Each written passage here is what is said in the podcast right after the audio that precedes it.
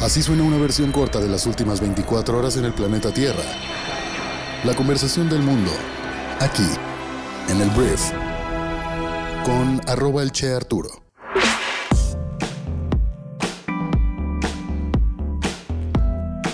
Muy buenos días, bienvenidas, bienvenidos a esto que es el Brief para este lunes 15 de agosto. Yo soy Arturo Salazar, soy tu anfitrión y uno de los fundadores de Briefy y en este programa vas a informarte con las noticias que debes conocer para ser una persona bien informada el día de hoy.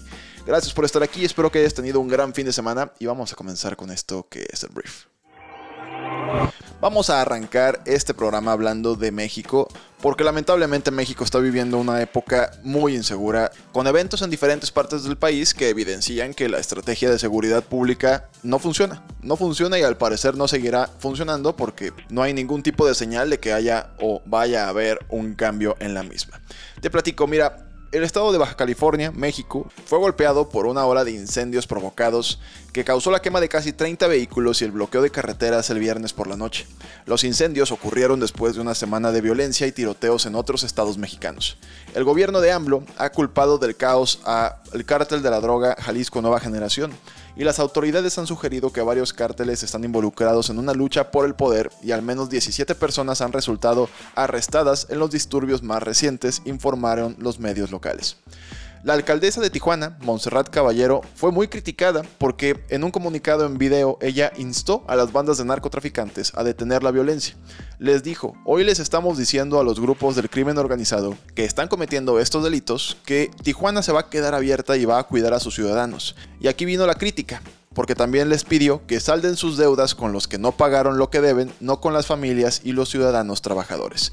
Esto fue criticado porque de alguna forma normaliza el hecho de que, oigan, pues sí vayan a matar a los que no les pagaron la plaza o lo que sea, la renta, pero pues a los ciudadanos y a las familias déjenlos en paz. Hay quien dijo, oye, pues está siendo realista, ¿no? No tuvo un discurso como solamente político de que no, es que no vamos a permitir que esto suceda, sino que dijo, oigan, pues cóbrenle la plaza y maten a los que se les deben, no a los demás, a los ciudadanos, a las familias pero es algo que como político no puedes decir. O sea, estás ya normalizando por completo esto. Y esta declaración salió en medios internacionales. Hablando de medios es chistoso, porque de repente uno lee medios que son muy pro AMLO. Estaba leyendo uno que es El Soberano, lo leo constantemente para también entender la perspectiva de un medio que es muy evidente que apoya a toda costa al gobierno federal. Y el 12 de agosto decía, el crimen organizado se desata en Chihuahua y Guanajuato ante incapacidad de gobiernos estatales. Chihuahua y Guanajuato pues son gobernados por eh, gobiernos panistas me parece, Chihuahua también. Así confirmo, Maru Campos del PAN. Entonces fue muy irónico que después sale todo el tema de Baja California, que es gobernado por Morena, y ya no dice nada, ¿sabes? O sea, ya hablan, de hecho, la nota tal cual es eh, desde el primer reporte, el gobierno encabeza la mesa de seguridad para atender la situación. Marina del Pilar, que es la gobernadora de Baja California. Entonces, aguas con los medios porque al final cada quien apoya a alguien, ¿no? Hay quien se mantiene un poco más neutral. Aquí lo que intento es de repente dar maromas para intentar dar perspectivas más allá de opiniones, aunque a veces sí me, me caliento y doy opiniones. Pero bueno, es interesante el tema de los medios de comunicación. Volviendo al tema de Tijuana y todo Baja California, unos 350 soldados adicionales fueron enviados a Tijuana el sábado y Caballero, que es la alcaldesa de Tijuana, dijo que se desplegaron alrededor de 3.000 soldados y 2.000 policías en todo el estado para restaurar el orden.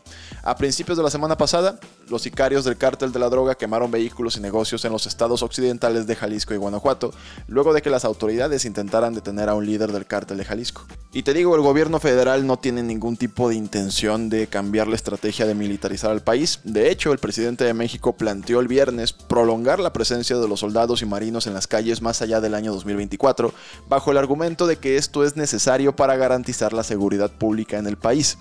Me encanta la palabra o la frase para garantizar la seguridad pública, como si los soldados ya estuvieran garantizando nuestra seguridad y si los quitaran, pues volvería la violencia, cuando realmente es el gobierno más violento de la historia.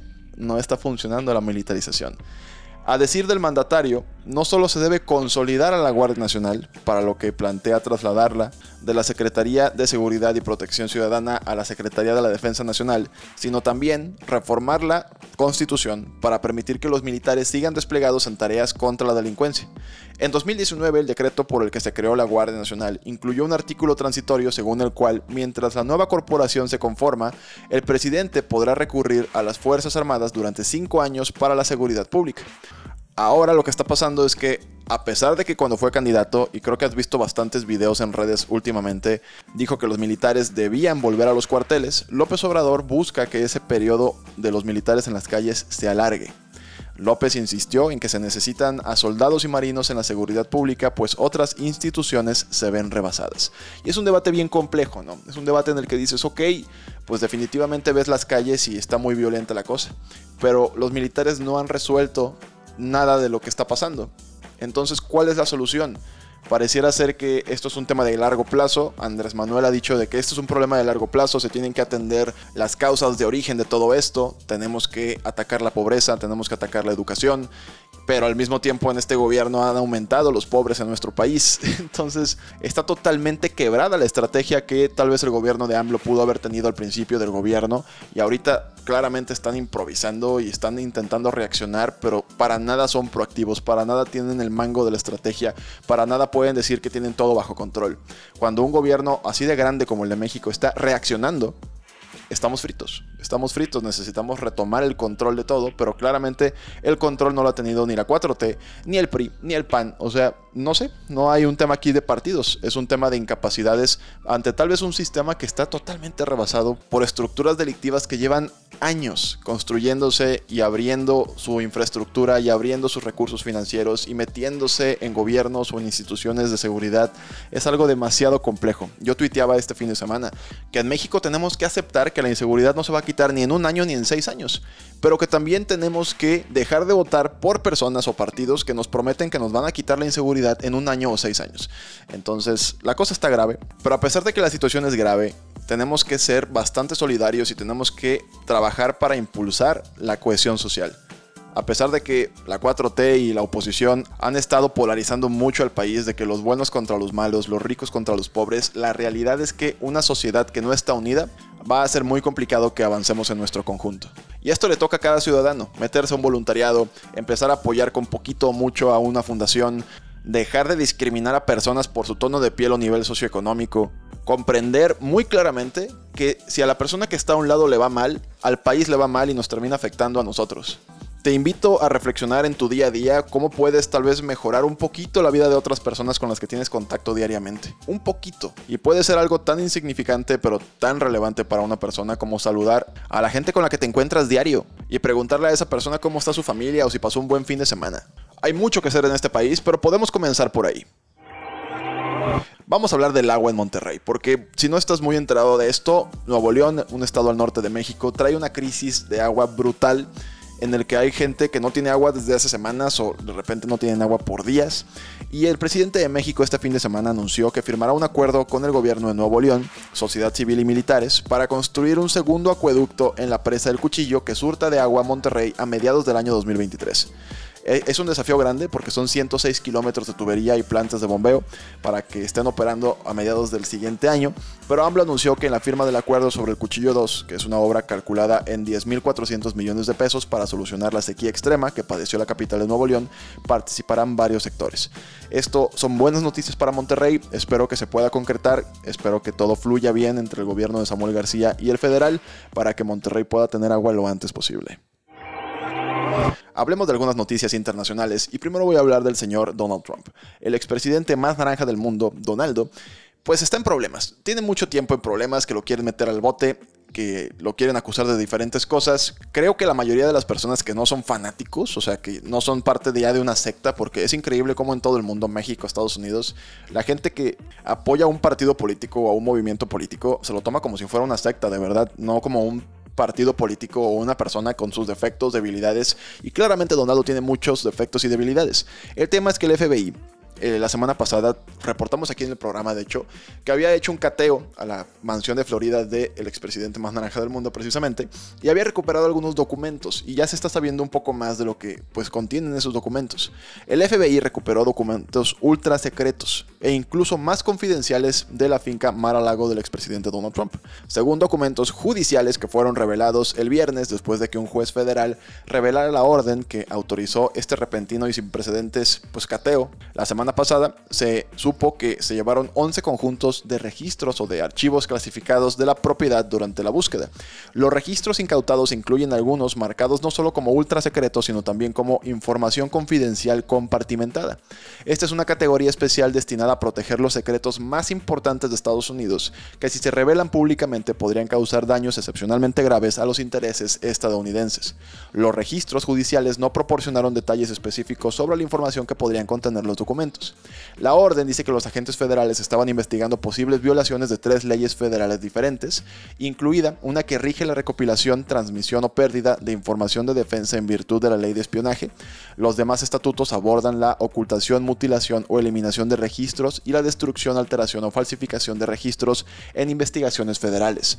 Donaldo, creo yo, está en broncas. De hecho, se ha reportado que hay fotografías y hay incluso fragmentos de papeles que Donaldo, siendo presidente, él tenía la costumbre de romperlos y aventarlos por el baño.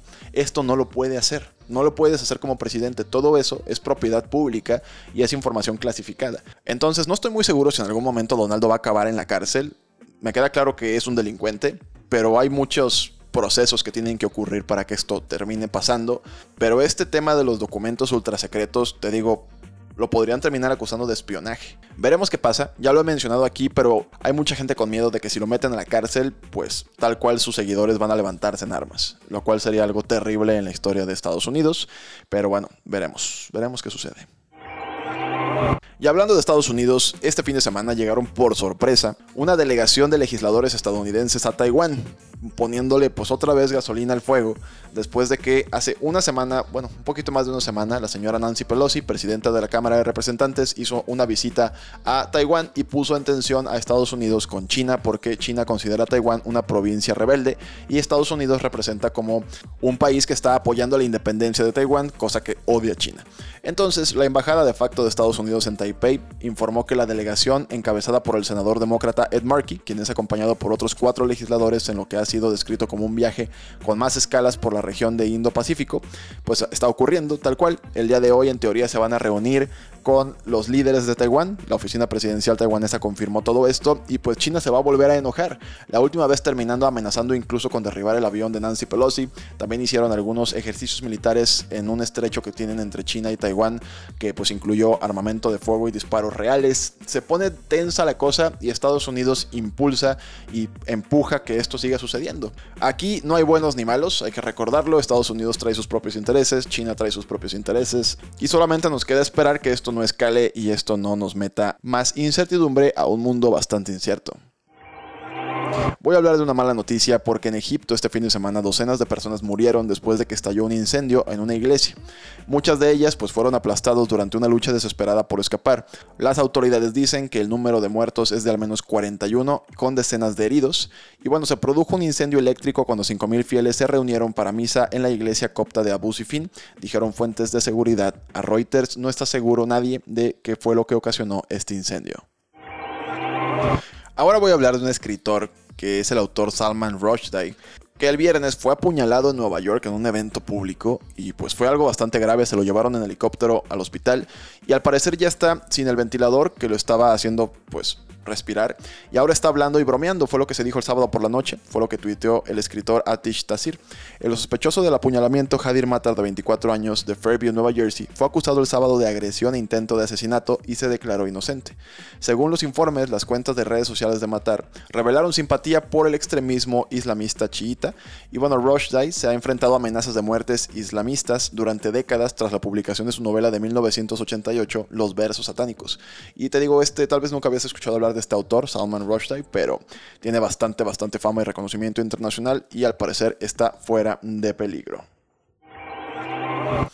Y alguien que lamentablemente no corrió con tanta fortuna fue la actriz estadounidense Anne Hedge, que murió este fin de semana una semana después de que quedara gravemente herida en un accidente de coche. El viernes por la tarde, TMC, un medio gringo, informó que Hedge tenía muerte cerebral, que según la ley de California es la definición de muerte. Se anunció más temprano ese día que Hedge sería desconectada del soporte vital. Una actriz que trabajó bastante durante muchísimos años y bueno, tal vez conozcas alguna de sus películas, tristemente fallece una semana después de su accidente. Te dejo con una buena noticia porque el arrecife de coral más grande del mundo está recuperándose lentamente. Dos tercios de la gran barrera de coral de Australia mostraron la mayor cantidad de cobertura de coral en 36 años, según un programa oficial de monitoreo a largo plazo, pero el arrecife sigue siendo vulnerable al blanqueamiento masivo cada vez más frecuente. La recuperación en los tramos central y norte del arrecife, declarado Patrimonio de la Humanidad por la Organización de las Naciones Unidas para la Educación, la Ciencia y la Cultura, o también llamada la UNESCO, contrastó con la región sur donde hubo una pérdida de la cobertura coralina debido a los brotes de estrellas de mar corona de espinas, pero es una gran noticia que dos tercios de la gran barrera de coral tienen la mayor cantidad de cobertura en 36 años. Esta fue la conversación del mundo para este lunes. Espero que esta información te genere mucho valor. Gracias por escuchar este podcast y por compartirlo con tus amigos y familiares. Te recomiendo que pases a Briefy a escuchar la segunda parte de este podcast, pero enfocado en negocios y mercados. Y nos escuchamos en la siguiente edición de esto que es el Brief. Yo soy Arturo. Adiós.